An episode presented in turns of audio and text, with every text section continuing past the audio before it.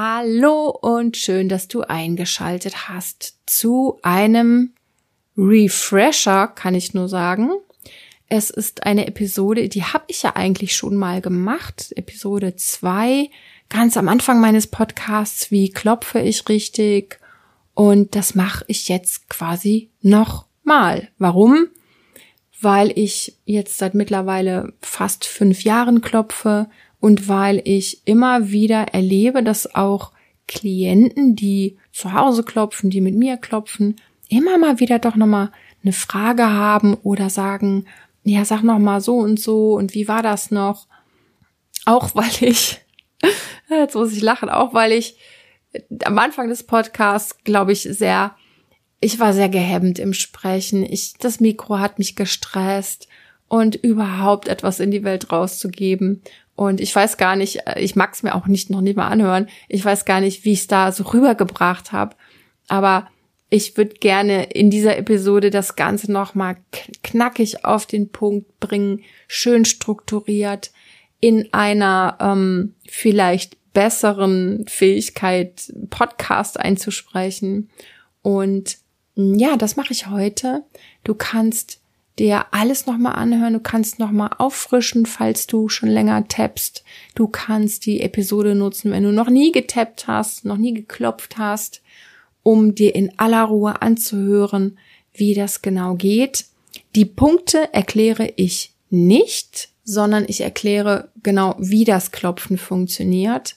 Wenn du meine Klopfanleitung noch nicht hast, dann lade ich dich wirklich ein, dir die runterzuladen. Also der Link dazu ist in den Show Notes oder Informationen zur Episode. Da weiß ich immer nicht, wie das im jeweiligen Podcast-Player heißt. Also du musst quasi auf die Beschreibung zu dieser Episode gehen und dich dann weiter durchklicken und dann findest du ein Bereich, da steht, hier geht's zur kostenlosen Klopfanleitung oder so. Und wenn du dort draufklickst, dann kannst du dich für meinen Newsletter anmelden und bekommst direkt nach der Anmeldung eine schöne E-Mail von mir mit der Klopfanleitung als PDF.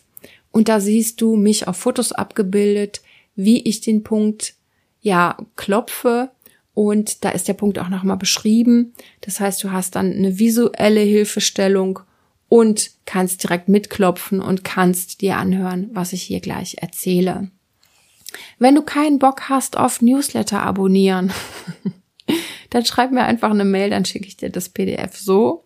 Warum auch nicht? Ja, dann würde ich sagen, wir starten und ich wünsche dir viel, viel Spaß beim Auffrischen oder beim Neulernen vom Klopfen. Die Episode endet heute einfach so. Da gibt's kein Tschüss und Danke und mach's gut und schau gut auf dich und so von mir. Ich freue mich einfach, dass du heute hier reinhörst. Viel Spaß.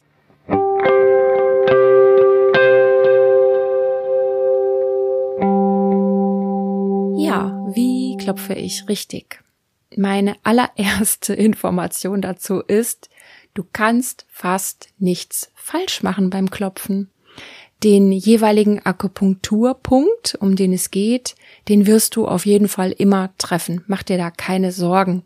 Denn schau, wir nutzen ja die Fingerkuppen und die ganze Handfläche, auch manchmal mehrere Finger und dadurch nutzt du eine viel größere Fläche und tappst auch eine viel größere Fläche als diesen tatsächlichen klitzekleinen Akupunkturpunkt. Und ich sage immer, wir klopfen den Referenzbereich auch drumherum. Und darum erwischen wir den Punkt immer. Wenn du dir anfangs nicht sicher bist, ob du wirklich richtig klopfst, dann üb das doch einfach vor dem Spiegel. Ja, mach dich vertraut mit den einzelnen Punkten. Aber wie gesagt, vertraue und entspanne dich. Du kannst eigentlich nichts falsch machen. Eine Besonderheit für Brillenträger gilt, das glaube ich ergibt sich von selbst, dass du, wenn du im Gesicht klopfst, besonders um die Augen herum, dass du die Brille dann absetzt oder, weiß nicht, auf die Nasenspitze schiebst und dann später wieder aufsetzt oder vielleicht brauchst du sie auch gar nicht beim Klopfen, aber die Brille, die kann halt mal beim Klopfen im Weg sein.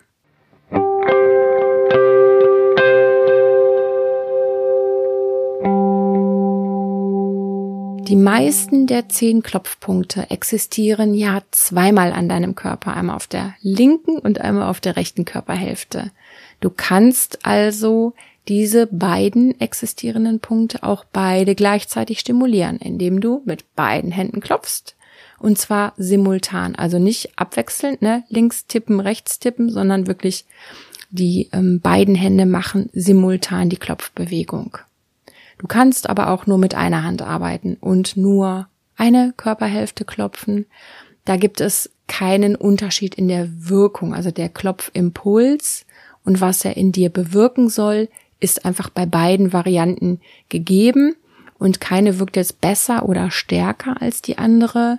Mein Rat für dich ist eher, probiere beide Varianten aus, so dass du für dich feststellen kannst, was dir einfach besser gefällt, was dir vielleicht irgendwie wohler tut. Ich selber klopfe gerne mit beiden Händen, weil ich das als ausgleichend und so beruhigend empfinde.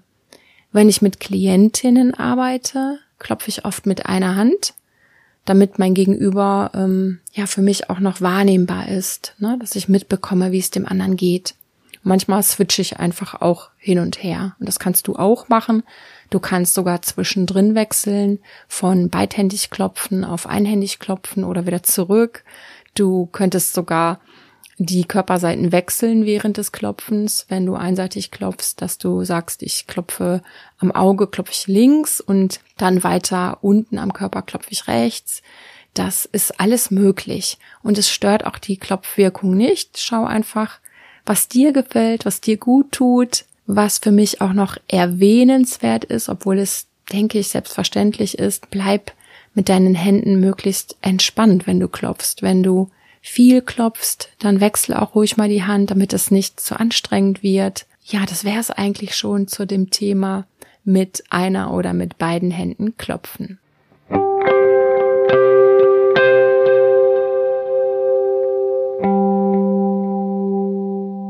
Wie schnell soll ich klopfen? Also, das beschreibe ich gern so. Es ist ein rasches Beklopfen des Punktes, aber es ist nicht hektisch ungefähr so zwei, dreimal pro Sekunde.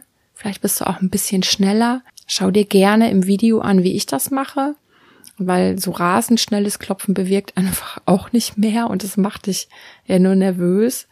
Und zu langsam sollte es aber auch nicht sein, denn der Tastsinn, den wir ja auch mit einbeziehen, der soll so richtig schön angeregt werden und anfangen, seine Impulse zu senden.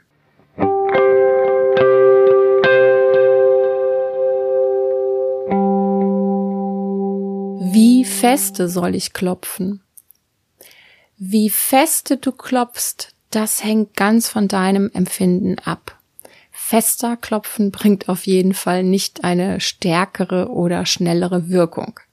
Ich habe festgestellt sogar, dass das sanfte Klopfen nicht nur sehr beruhigend ist, sondern eben auch sehr stimulierend sein kann.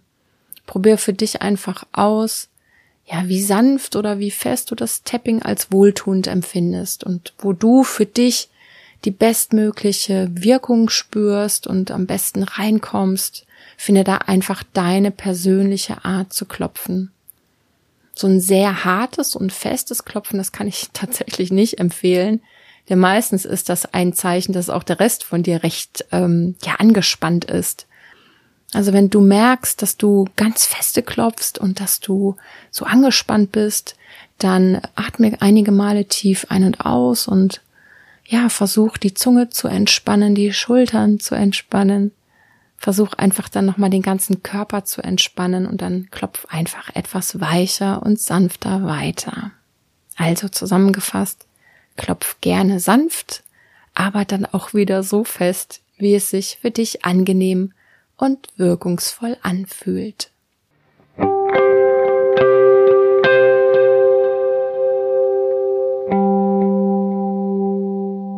Mit wie vielen Fingern soll ich klopfen?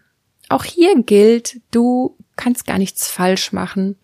Wenn du ausprobierst, die einzelnen Punkte zu klopfen, dann wirst du wahrscheinlich merken, dass du das irgendwie automatisch machst, dass du automatisch mal mit einem Finger klopfst, mal mit zweien, dann vielleicht auch so mit den Fingerspitzen, wenn du so alle vier Finger aneinander legst, dann vielleicht mal mit der flachen Hand. Das macht deine Hand einfach ganz von alleine, je nachdem, wo am Körper du dich berührst. Das geschieht also auf eine natürliche Weise.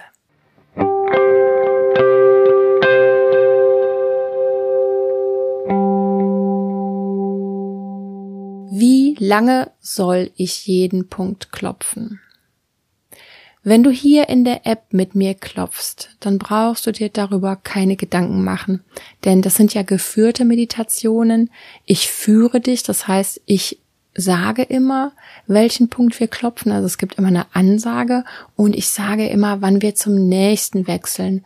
Und ich spreche ja auch für dich, damit du dich einfach zurücklehnen kannst und ja, die Worte auf dich wirken lassen kannst und diese ganze großartige Wirkung vom Klopfen erleben kannst.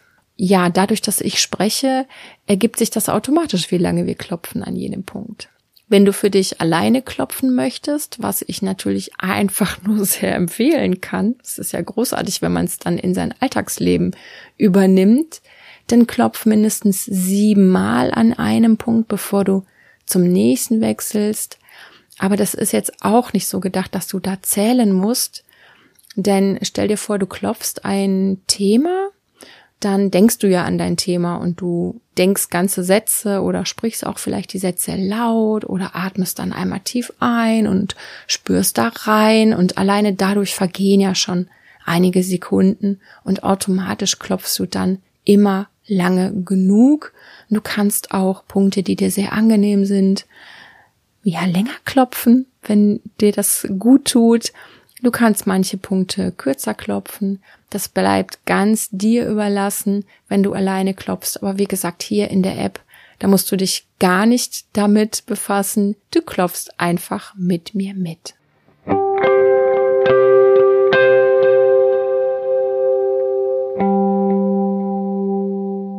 Soll ich dabei sitzen, liegen oder stehen? Mit meinen Klientinnen und Klienten sitze ich, während wir klopfen. Wir sitzen im Therapieraum. Im Sitzen zu klopfen ist, ja, das Übliche, die Standardsituation. Ich kenne aber auch Geschichten, wo Menschen unter der Dusche oder in der Badewanne klopfen. Manche klopfen gerne beim Spaziergang. Das stelle ich mir sehr dynamisch vor, sehr belebend, auch befreiend. Und manche klopfen nachts im Bett, die klopfen dann natürlich im Liegen und im Stehen klopfen, das mache ich selten. Ich könnte es mir aber gut vorstellen, wenn du zum Beispiel kurz vor einem Vortrag bist oder einem Auftritt, da würde das Stehen besser passen, weil das ja dynamischer ist. Du merkst also an meinen Beispielen, es ist abhängig von der jeweiligen Situation, aber auch hier wieder abhängig davon, was du magst, was für dich jetzt praktisch ist. Möglich ist alles von diesen Varianten, ist bestimmt auch wirkungsvoll. Und für den Anfang, ja, probiert es erstmal im Sitzen aus, würde ich sagen. Wenn du die Technik magst und sie dir vertraut ist und sie dir Spaß macht und gut tut und du schon einige Male geklopft hast, dann, ja, kann ich dich nur ermutigen, wende sie gerne in allen möglichen Lebenslagen an.